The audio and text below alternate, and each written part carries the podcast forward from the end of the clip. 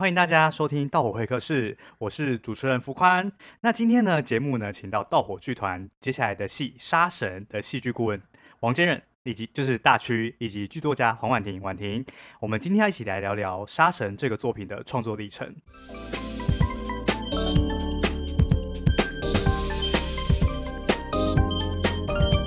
我们先请就是婉婷跟大区跟我们打个招呼好吗？婉婷。嗯、呃，大家好，我是黄婉婷。Hello，大区。大家好，我是剑刃，然后大家也都叫我大区。OK，OK，okay, okay. 好。那首先呢，要先跟大家简介一下，就是《杀神》这出戏到底是怎么样就是进行的呢？那《杀神》呢，其实是今年五月即将在孤岭街小剧场的一个全新的制作。那这个剧本的发想呢，其实从去年的二月呢就开始产生了。原因呢，是我们盗火剧团一直在做一一件事情，就是华文剧本华文剧本 Lab 的编剧实验室计划。那我们是透过 Open Call 的方式去甄选了四位编剧。那进到计划之后呢，就会让这些编这些编剧跟呃创作顾问们一起创作。然后大概半年的时间之后呢，会在年底进行读剧。那《杀神》呢，这出戏就是去年华文剧本 Lab 里面由婉婷主笔，大区担任戏剧顾问的的一个作品，这样子。那这个作品呢，历经的话 Lab 的征件，然后半年的创作，然后到读剧，再到与戏剧顾问讨论改本之后呢，进到排练场进行发展。那最后呢，会在五月进行就是正式演出。那这中间花了大概一年的时间。到完成到剧场的演出，那想要呃先问婉婷，呃，杀神是一个在讲述封闭村庄里面的邪教故事，那你当初为什么会想写这样子一个，就有关于可能比较大家会觉得是邪教啊，或是比较恐怖类型的这样的一个剧本呢？那因为当时的主题是地标，然后那时候其实心里面有两个。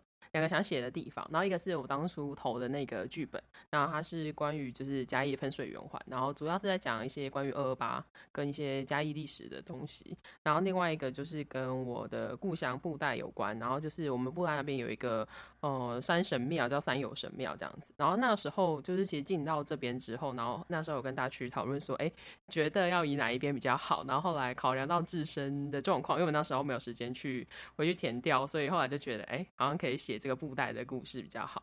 那因为我小时候家里是开金纸店，然后乡下的地方很多阿公阿妈会来那个聊天八卦。然后因为我爸他们也以前在做一些通灵事业，然后我就想说好，那就可以把这附近听到的一些故事，然后就融合成一个，就想说可以挑战看看做恐怖类型的东西。对，哎，我蛮好奇的，就是刚刚你有讲到，就是你们家有人是有通灵体质的，是吗？对，就是我的。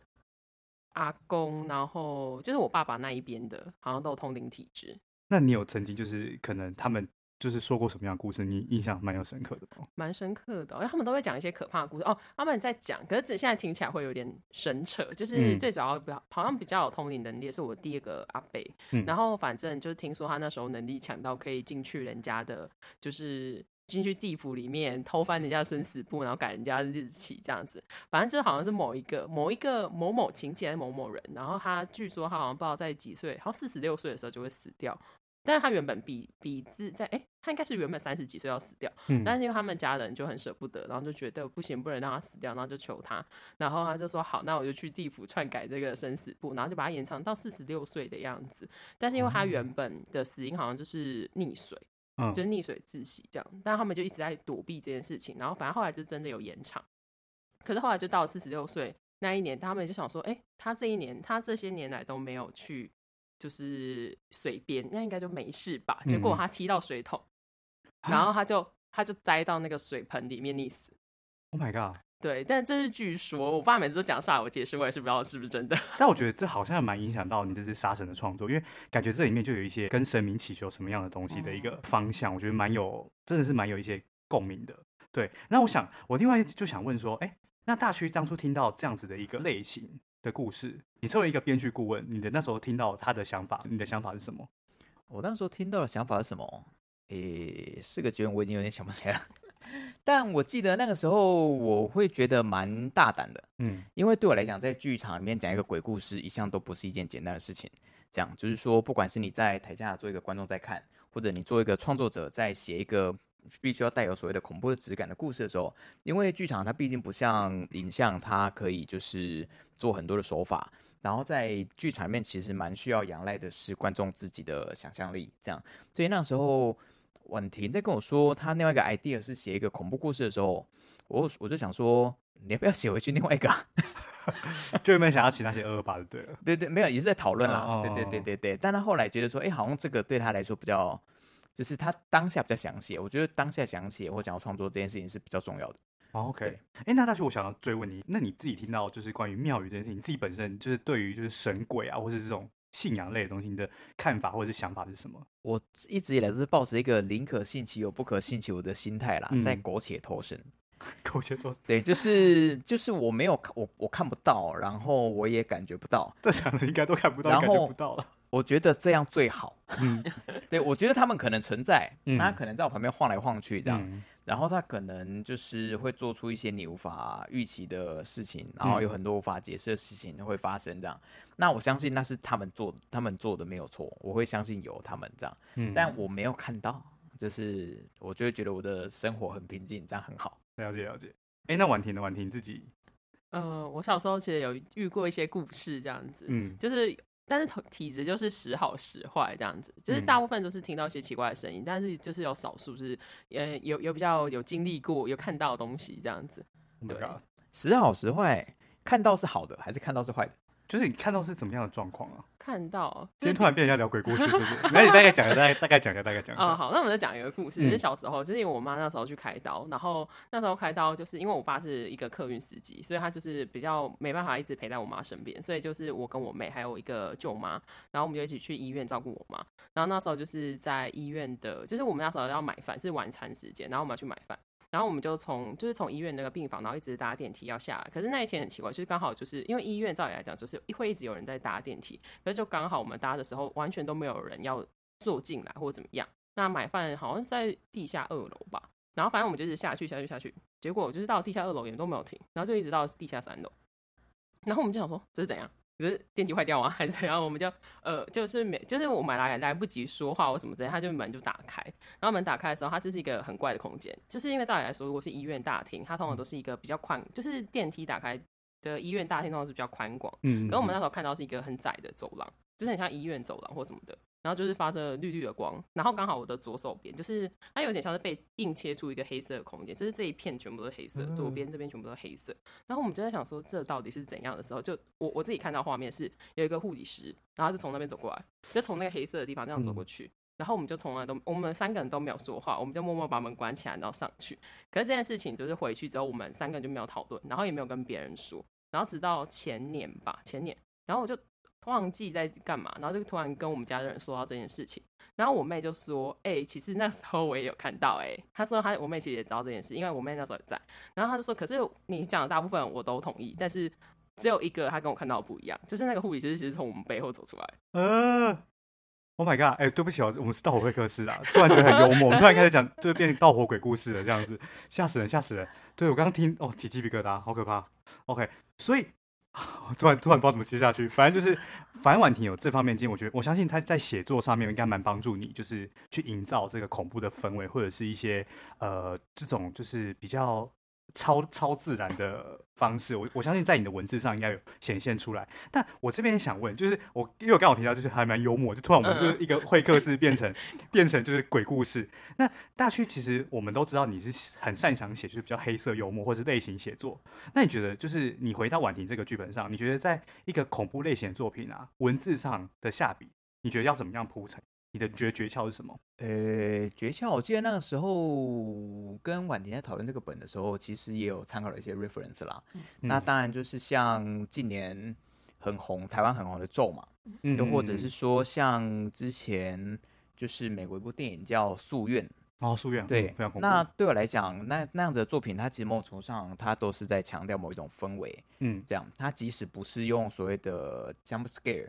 就所谓跳下了，就是会有突然有一个女鬼朝你的脸撞过来的那样子的恐怖感，你还是会觉得非常的具有压迫感，或压抑或压迫，或者一个激烈氛围的感觉。没错，没错，没错。所以那时候在跟婉婷在讨论这个剧本要怎样才能有恐怖感的时候，其实就会觉得说，他必须要从日常走到一个非日常的过程，然后越稀松平常的东西。他的事情，他如果有一些怪怪的啊，或者一些不协调的地方产生的时候，他就会产生就是压迫感。这样，嗯、那我们就会开始用这样的方式去理解哦。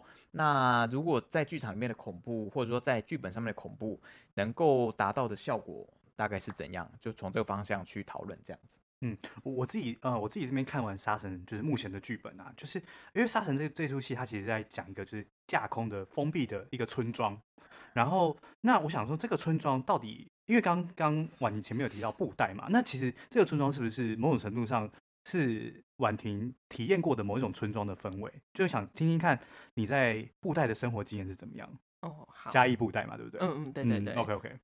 我觉得刚好我们那个村子刚好是还蛮乡下的那一种，所以就是其实，嗯、呃，实际上，哎，布袋要怎么到？就一般来讲，布袋要怎么到？布袋的话，其实最如果要从台北到嘉义的话，最直接是坐统联，然后直接坐统联到布袋线、嗯、就可以到了。现在还有还有这一这一班？有还有这一班，但是一天只有两班。Oh my god！上下五个一这样。OK，好。对，然后那时候我，嗯，其实我我现在回想起来，会觉得其实我们那个地方是真的还蛮乡下，但我以前。就是在我还没有到都市的时候，其实我还我没有觉得他那么乡下，只是会觉得他好像有一点生活不方便。嗯，对。但是那时候其实后来有发现，哎、欸，对，我那时候去嘉义市要花很久的时间。大概多久啊？布袋到嘉义市？我后来现在还有开心的路，嗯、以前的话没有开心的路的话，应该要一个多小时。但现在开骑机车吗？哎、欸，开车，开车一个多小时，哇对，好久哦，那真的很远呢，很远呢。嗯，但他现在有开新的路，就是他不用那么远，他就不用那么绕哎，嗯、因为他现在有那个快速道路，西滨快速，西滨嘛，对不对？对对，西滨。OK OK，他现在有西滨就蛮快的。嗯、然后我们那边，因为我们那边真的玩人口外流蛮严重，就是阿公阿妈们很多，嗯、然后村里小朋友，可是我那时候，我那个时候还有蛮多小朋友的。对因为刚好是第第二、第三代，第三代刚好出生嘛，对，对对，相较于当时候，对，等第三代这样子，对，所以那时候其实人还蛮多的，但也没有说多到哪边，就是大概一个班级才三十人以内。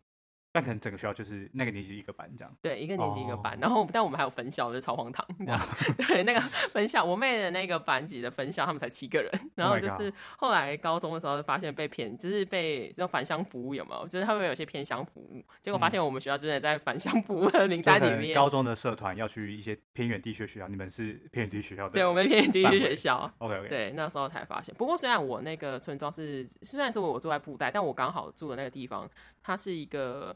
算是比较靠山一点的地方，但要说靠山，就是那一座号称全台湾最小的山——东港山，就在我们那里。然后因为我们我住的地方就在东港，这样，嗯，然后我们那边就是其实就是还蛮小聚落。然后我觉得跟呃在大城市的氛围里面有比较不一样，就是他们那边很多宗教记忆嘛，他们很注重一些，就是是不是因为那边很多是一可能是同一个姓氏，或是同一个、嗯、同一个就是。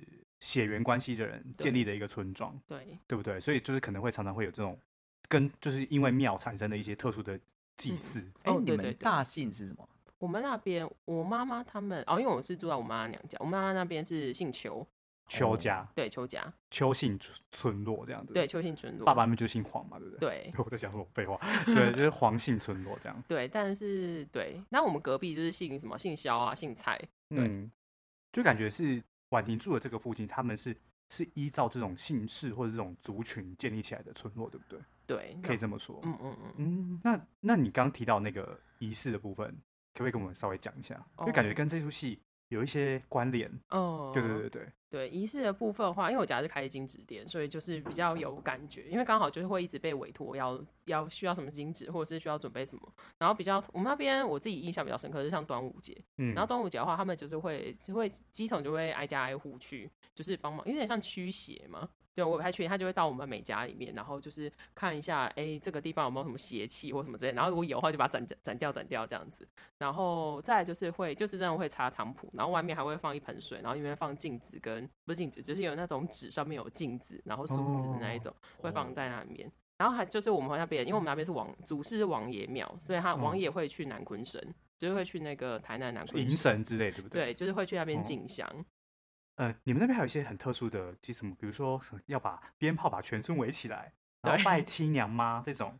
对。然后最重要的是你们，因为一开始玩就讲，就是你们庙是有一个山有神庙，对不对？对，对。那这个山有神庙是不是这个村庄最特别的一个庙？因为我记得 Google 上找到这个庙的。对。对，那可不可以再稍微讲一下这个这个庙，哦、对，感觉蛮有趣的。对，其实这个庙，我觉得村里面的人对他有点又敬畏又害怕，又会跟他又会说他的闲话。嗯、因为其实他在我们印象中，就是我刚刚有说，其实我们村庄主主事是王爷，嗯、然后在我们他其实是我们村庄之外的一个庙。可是因为他之前，我我有问我妈，她说因为那边之前就是因为很多人签大家了，然后那一个庙非常的神。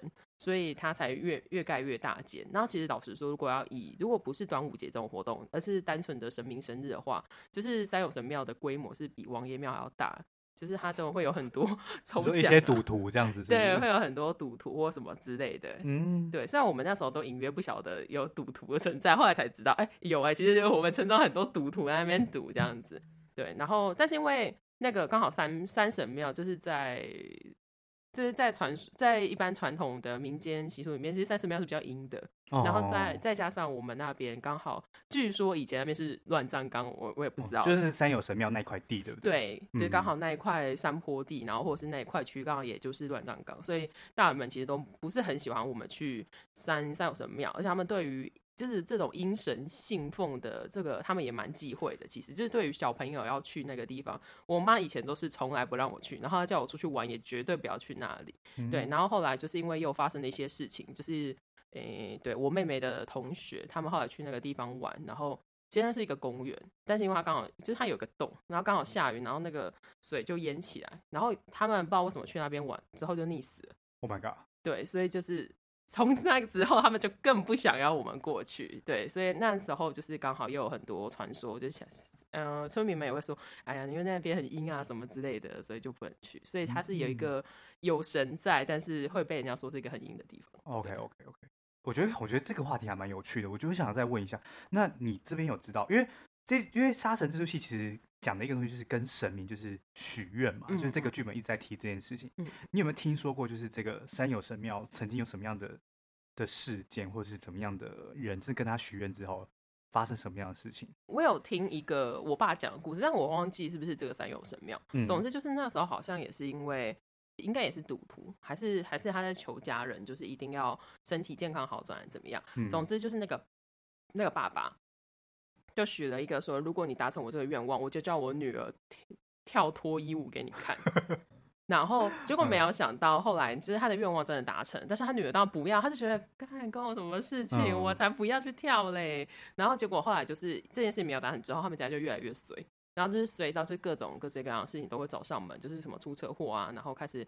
什么生意变不好或什么之类，就一一系列的。然后后来庙公就跟他说，因为你许这个愿望，但是你没有去还愿，最后最后没办法，他女儿就真的只好去庙门前。就是，但是他们就是因为不想被别人看，所以他们就说我只要晚上去，然后把门都关起来，哦、然后他在里面就是很深夜的时刻这样。对，哦，蛮有趣的。好，哎，那刚刚听完那个婉婷分享了很多关于就是呃布袋这个山有神庙的，或是说他儿时的一些。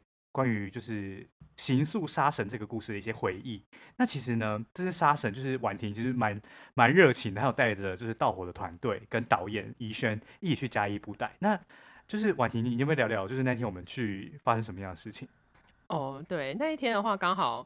刚停好车之后，对，刚好就有一个很神秘的阿妈，然后就来跟天雅搭话，对，但因为那个阿妈，她就就是她可能口音也比较重吧，我在猜，她口音应该是蛮重的，所以就是天雅就听不太懂她的话。然后这是我们第一次见到那个阿妈，结果后来就是在我们开始深入我们的村庄之后呢，就发现那个阿妈阿妈又出现了，对，阿妈又出现了，然后大家就开始觉得哎，态势微微不对，然后就心里想说，约定的说，如果真的出现第三次阿妈，我们就要，跑，对，对因为就很像那个。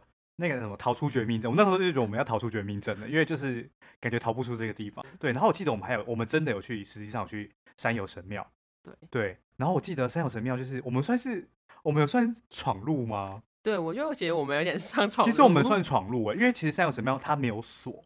对，然后它是就是呃，应该说我们我们那时候去，我们看到三有神庙，它是外面有一个类似闸门的东西，就是关起来的。嗯、可是里面我们看到里面的香炉其实是有插过香的，嗯，所以代表当天早上应该是有人去拜过，嗯，然后我们就是就就想说，我们想要进去看看，所以我们就自己就是打开那个那个闸门这样子。但我们进去还是我们有照，我们还是有上香什么之类的。嗯、但其实后来想想，我们这样其实蛮恐怖的。对啊，其实我当下其实真的还还蛮不安的，因为其实。我老实说，因为之前我去三有神庙，它其实平常不会有那么多人在。老实说，它就是祭典的时候非常热闹，嗯、但是平常去的时候，真的就是，但是还是会有些阿公阿妈在外面聊天。嗯、但是这是我第一次看到它变得这么，就是完全，就是你会怀疑那个，哎，这样讲好像有点不敬，但是你就会想说。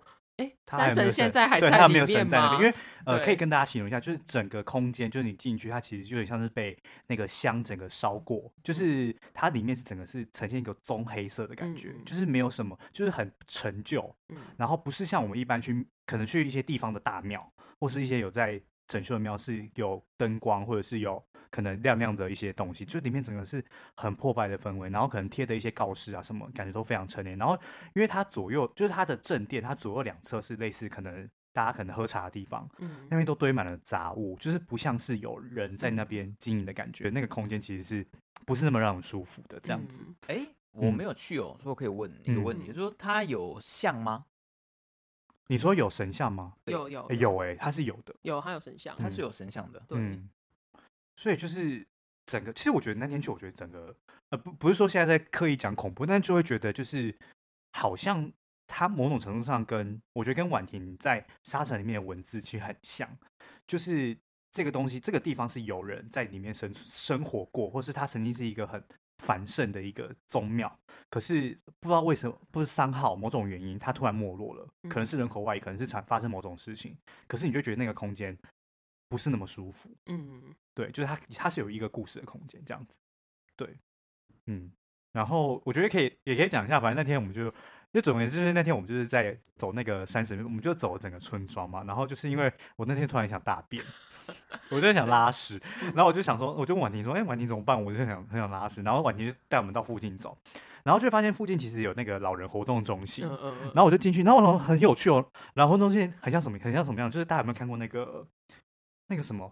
什么毁灭倒数二十八天哦？哦，的那种感觉，就是那个男主角不是起来，然后发现世界上都没有人了嘛？哦，那个那个老人活动东西虽然很新，但是给我这种感觉，就是里面就完全没有人，可是里面有那个，就是有些有那个有圣诞有圣诞树，然后有就是水什么的，然后我们我记得我们还直接拿，对啊，直接拿，就是完全因为里面完全没有人，就是但是它是明亮的，可是你却发现真的很奇怪，就是这个地方完全没有人，可是它有装饰过，然后有有人在里面动过。我觉得那次去就给我一个感觉就是。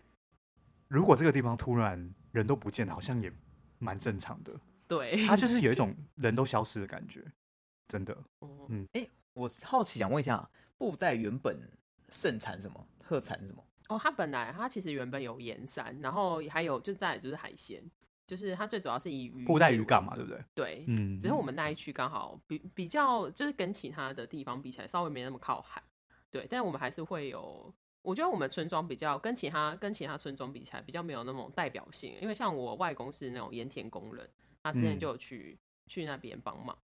我、哦、记得那附近应该都是种农作物或者是养殖渔业嘛。然后婉婷还做了一件有趣的事情，就是我们那我们到婉婷那个旧家，然后就说：“哎、欸，这地方好像下陷的蛮严重的，对不对？”对就是有去看那个高度，对所以是真的有地层下陷的。对，就是真的会觉得蛮矮。我每次去都觉得，哇，这个 根本就就是。房子就即将要就掉入地底，对对，对，没错。OK，那沙城去年有独剧发表嘛？对不对？嗯、我们在华山屋没有做一个独剧发表，一个呈现。那到今年剧本就是正式的演出，婉婷，你觉得或大曲就是在看这样的发展一个，你觉得剧本有做什么样的调整？我自己觉得，其实我后来有觉得，就是那一次读剧完之后，我们还有其实还有大家在一起讨论，然后讨论完，我觉得有一个东西还蛮。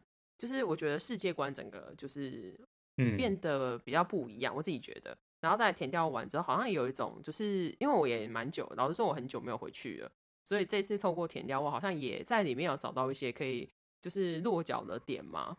对，因为花南的时候有落实下，然后再来就是我觉得人物部分，那时候我忘记了应该是大区那时候跟我说，就是一定要把那个人物。的关系吗？对人物的关系，还有人物的，就是他想要做什么事情，动机吧？对，动机那些全部都写下来。我自己有觉得，因为而且我一开始在写独剧版本的时候，我其实没有做这件事情。独剧版本比较像在形塑这个村庄对的一个样态，可是好像对人物之间的动机，或是到最后所谓这个杀神的事情，没有被很明确的去。梳理出来这样子，对，嗯嗯，我觉得后来做完这件事情之后，真的有帮助蛮多的。我后来就觉得啊，我以后绝对不能偷懒 做这件事情。对，因为我觉得做完之后，我觉得好像写写起故事来，就是真的比较有底。然后再来，其实就是针对歌队的运用嘛，就是语言上面的话，其实大学给我很多就是帮助，就是因为我其实，在第一版本就有点想要做这一类的事情，可是后来就是一直没有，就是一直有点漂浮嘛，对，所以后来就是可能也是因为第一次写过，然后再加上后来就是跟大区就是有讨论过之后，我觉得在歌队使用上面算是比较有比较大的突破嘛，然后对于故事的。就是安排上面，我觉得也比之前清楚蛮多的。对，就觉我觉得在看完这目前的版本的时候，就会觉得，呃，歌队不只有村民这样的一个身份，我觉得他更更去帮助建立村庄的氛围，跟就是故事的整个环境。我觉得。歌队在这个剧本中就是发挥非常大的功用，然后有一些很可爱的，我自己觉得很可爱的角色被加进去了，嗯嗯、比如说阿丽，阿丽姐，对对对对，大家可以期待一下，对对对对对。那大勋呢？大勋，你觉得你的你觉得你针对就是去年独剧的版本到现在，你觉得你给婉婷什么样的建议？我觉得独剧一直以来对编剧来说都是一个非常好的经验，就是说，因为我们在读文本的时候，我们自己在写的时候，其实都一定会有盲点。然后你在看的时候，在阅读的时候没有问题，但你真正经过演员把那些语、那些台词说出口的时候，其实很多很多时候你听在耳朵，你会发现，哎，它好像不是大家说话会使用的口吻，或好像不是，就它会有一种缺乏真实感的感觉这样。然后我觉得婉婷的本其实它一开始就有非常好的基底，有非常好的素材，有非常好的就是建构出一个恐怖类型的气味这样。嗯但在经过读剧的时候，其实会得到很多的反馈跟 feedback，然后他有的时候是因为野心太大，然后会让他的资讯啊，会让他的东西过过多，然后不容易理解他的整个故事脉络。可是，在演出结束之后，其实我花了蛮多时间是在找出其实婉婷对于杀神这个故事真正的核心，跟他最想说的内容是什么，所以才会有后续回去做填调，然后才会有就是。把这个村庄更往一个他记忆中的故乡靠拢的这样子的一个过程，嗯嗯嗯、那我觉得这都是很好的一个发展经验。这样子逐渐让他，其实它是一个架空的恐怖类型的故事，嗯，但对我来说，其实不管故事是不是类型，或它是不是一个架空的、完全的想象的。空想故事，其实对我来说，它一定都必须要有一定程度的真实感。即使今天你写的是科幻小说也一样，嗯，它都一定必须反映出某一种层面的真实。人类要想象得出来的一个东西。对对对对对对，你不能在一个完全没有办法跟别人沟通的情况之下，把这个故事塞给对方这样。嗯，那我觉得在现在要即将演出这个版本，我觉得做的非常好。就是说，它其实很容易能够跟观众沟通，然后观众在看的时候，其实很容易就会想象到，或者是回忆起。以前小时候或曾经去过的某一些真正在台湾的地方，这样子，嗯，比如说像我在阅读婉婷的本的时候啊，我其实都会想到说，诶，我小时候其实记忆中也都会去舅舅他们那个时候，因为以前八九零年代嘛，嗯，那大家可能普遍手上都有一点现金，有一点钱，嗯，那大家可能要存钱，可能会跟现在买房子做法不太一样。他们可能会直接买一块山，买一块地，嗯，买地养养地这样子，养地这样。然后我们那个时候就是有亲戚就买了，呃，高雄县那时候是高雄县的，就是山区的一块，呃，一个山区的一块地，然后在上面盖了自自己盖了一栋房子这样。嗯，那我们就是亲戚朋友，就是可能周末有空，大家就会一起到那座山上去度假这样。那就是玩的本也会让我联想起或回忆起那个时候去那座山的那种回忆，这样。就就我觉得他某种程度上，我在看完你的剧本有这样的感觉，就是他让我想到以前大家会说我要回乡下，对，对，就是这个词回乡下。对，他其实不管你有没有真正的乡下，可是其实呃剧本呈现出来那个氛围，或者是就角色做这个回去这个村落的的这个动机，我觉得都很像我们以前提到的回乡下这件事情。对对对对啊，不好意思啦，因为我们都是城市小孩。对对对，我们都都市小孩。对对对对对，所以都都都有这种呃，要回阿妈家，或是回就是刚刚大家讲舅舅家什么之类，但其实他们都是在可能不是我们住的地方，或者他其实跟那个我们的环境差异非常远。嗯，对对，但是又是一个大家可以聚在一起很紧密的地方。嗯，我觉得有时候说把它想象是一个恐怖的地方，或者是恐怖的回忆，其实不是在诋毁它。嗯，我觉得那个状态比较像是生活经验，或者是说不熟悉。对对对，那个不熟悉感，那那个不熟悉感会对我们造成就是恐惧感，或一种陌生感这样。那那个东西其实我觉得它是一个非常难以捉摸的一种回忆跟情绪，这样子。嗯、对，那在这样的在婉婷的这个本或在沙神里面，其实可以看到这样子的一个质地，其实是会让人家非常开心的。嗯，哎，这个作品它经过很多，就是将近可能你看我们从去年年底的读剧到现在半年后，它即将上演了。那我想问婉婷跟大区，你们觉得这一次杀神演出最大的看点，或是你自己最期待的段落是哪是哪一些？不是说不要暴雷吗？就是尽量不暴雷，挂号有这边挂号写尽量不暴雷，那可能只能出一些撞声字吧，状声字，砰砰 砰，OK 之类的。婉婷这边呢？婉婷这边这边的话，我觉得大家可以就是。呃，因为其实导演跟演员们他们发展的蛮久的，就是在对于就是一些祭祀方面啊，或者是一些歌队身体上面，我觉得大家是可以在这方面期待一下的，对。然后在就是比较后面的部分，也会有一些比较意外的惊喜，这样子，对，就是大家可以好好的期待一下。那大勋呢？大勋有要有要就是期待一些什么东西吗？或是觉得来看之前要准备什么样的心情？准备一个愉快的心吧。愉快的心，对啊，我看戏都会准备一颗愉快的心去看戏。他觉得很幽默，烦死了，烦死了。好，我觉得大区愉快的心应该是指说，就这出戏应该很好看啊。我我如果到时候不好看，大家不要不要来骂我们。我相信这出戏应该很好看啊，因为为什么要挖洞给自己跳？对啊，但我相信这出戏很好看，因为我这出戏的文本给我一个非常深的感觉，就是他会一直，你会一直想看下去。那最后最后呢，就是。哎，婉婷大区就是陆陆续续合作这个作品《杀神》这个作品，它一年多的时间，因为应该去年四月到可能今年六月，哎，五月是将近一年多的时间。那你们有没有想要对对方说什么？就是婉婷。好，那我先来，因为我们还蛮感谢大家去，就是可以每次都一针见血指导我的剧本。然后其实我也我觉得我自己是算是那种每次遇到有有点像功课不会写。不好意思，赶快救我！就是这种感觉，就是我很常就是写到这边怎么办？我不会用这个歌对，我从来没写过。然后我那时候就直接说，呃，不好意思，我这个，然后再开始写一啪啪，我的问题就这样跑出来。然后他去就会，哦，好啊，那就是这样子，这样子，然后就把那个，我觉得就是非常。就是简要的告诉我应该要注意哪些事情，然后应该要怎么样发挥。然后其实来看戏之后，二二诊之后，就是大区来看戏。其实我们整个剧组都非常感谢你，因为我们真的觉得，天呐，你把我们就是困扰已久的问题全部都点出来之后，然后就一一击破，然后消除我们的疑惑，这样子。所以我们真的会觉得说，啊，恍然大悟。其实这真的，然后。对，然后因为我跟怡轩就一直觉得，哦，因为有一次怡轩就帮我看我的，不知道是紫薇，应该是看紫薇吧，然后他就觉得我们两个好像很适合做喜剧，然后我就一直就想到说，对，我也就是想要写喜剧，其实我之前有尝试过写喜剧但失败，因为我们大家都说不好笑，所以就是如果之后有有机会的话，是想要跟大区学写喜剧，对，这是我的心愿，心愿这样。哦，OK OK，那大勋呢？大勋，哎，我不知道我这么这么有用哎，你很有用啊，拜托，创作顾问呢？对。诶、欸，没有，因为我觉得婉婷的本一直在一路看下来，其实我觉得她有非常多的 idea 都让我非常惊艳。就是说，她不管是她的切入点也好，或是说。他他所想象的那个世界观也好，我觉得都是我没办法轻易模仿，或是我做不到的东西。这样，所以我在看的时候，当然会很希望说啊，那我知道说有没有什么样的方式可以让你更容易跟观众沟通，或更容易让大家被理解你那个世界观，否则就会蛮可惜的。这样就会用这个方向去，所以可能才会有所谓一针见血，说哎，你这个砍掉，这是，这是有人帮他整蛊啦，就是找到一个比较容易清清楚的方向，是我一直在比较可能做比较多的事情。这样，对。然后至于跟我学喜剧也也是不用不用了，因为我也常常写了，但没有人要笑啊。没有啊，大区的幽默就是懂的人就会懂。嗯，OK OK，哎，那最后我再插最后最后一题，就是大区为什么你要叫大区呢？